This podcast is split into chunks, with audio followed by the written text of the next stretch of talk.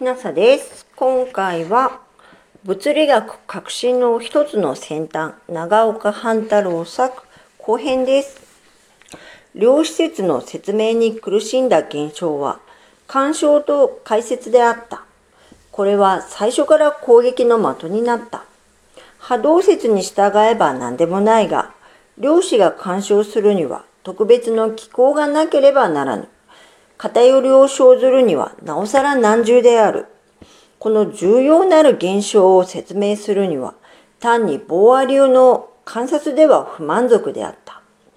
これより先、アインシュタインは光電池が光光と照らされて電子を逸出する作用を論じ、光量子は微粒子のごとくエネルギーである以上は、その運動量も同時に考察せなければならぬ。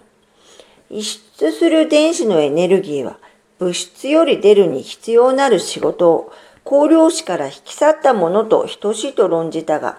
この論法はまさしく、また越血線に関するコンプトン効果に適用されて、光量子があたかも微粒子のごとき行動をとれば、自ら解決することとなった。由来、光は波動であるとか、微粒子であるとか考えているが、その間に離るべからざる関係があるではなかろうか。微粒子が動く場合には波動に伴われているであろうとは、ドブロイが解き始めた事柄である。されば電子を大速度で動かして越血線同様の結果を得るや否の試験をなした結果、理論で示すごとき波長の線あることを証明し、ついに波動電子の観念を得るに至った。しかし、ドブロイの議論は意味すこぶる慎重であるから、シュレージンゲルによって著しく発展せられ、ついに波動力学として学会に紹介せられるに至った。この見方に従えば、ボア流の電子軌道は抹殺せられ、ただその階段的跳躍によって発行する大議論は普遍に残しておくこととなった。結局、ボーアの想像した憶説は排除して、その基礎的定理を残すことになった。この新しき見解によって、ますます実験に符合する論拠を得た。これよりやや以前に、ハイセンベルヒが数学的難重な経路を踏み、同様なる結果に到達する方法を考え出したけれども、難易の見地から波動力学がもっぱら行われるようになった。核のごとく変遷した後、電子とか磁子とかいうものの正体が判然したかと読者は問われるであろう。これについては、自楽の研究があるけれども、まだ猛昧な状況にあると言ってよろしい。そもそも個人が最初に解釈すべくして、まださっぱり手のつかない事柄は、陰電気と陽電気の差別である。陰量子は電子に宿し、陽量子は水素原子に宿している。しかして核の方は電子より1800倍の質量を持っている。その理由いかんと言われれば、ただそんな配合に測定せられるというより他はない。この最も重要なる問題が解決せられざる以上、電気を論ずる者、物質を解く者は安路をたどらねばならぬ。結局根本問題に触れておらぬのは大なる欠陥である。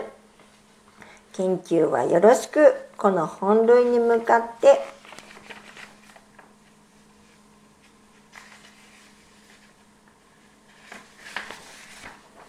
突進せねばならぬ。電気を断ずる人が陰陽電気の本質をわきまえざることは古語の論語読みの論語知らずのごとくそぞろにファウストが外嘆してその秘密が分かったら辛酸な汗を流してうぬが知らぬことを人に祝いで済もうと思ったのだと独り言を吐いた感触を思わしむるのである。ここにわずかだから書いたことは近頃の物理学の進路を汽車の窓から覗くようなもので、見てもなんだか判然しないことが多い。読者はこれを量とせられんことを望む。定本、随筆、改造者。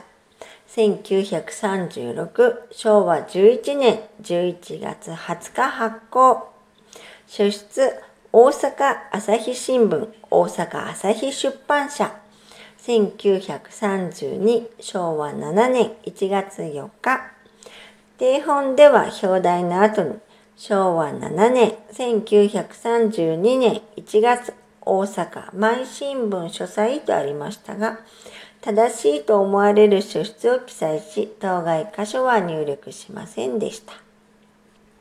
疑わしい箇所の訂正に際しては書出を参照しました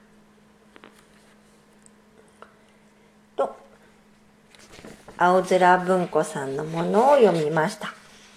物理学革新の一つの先端長岡半太郎作後半でした。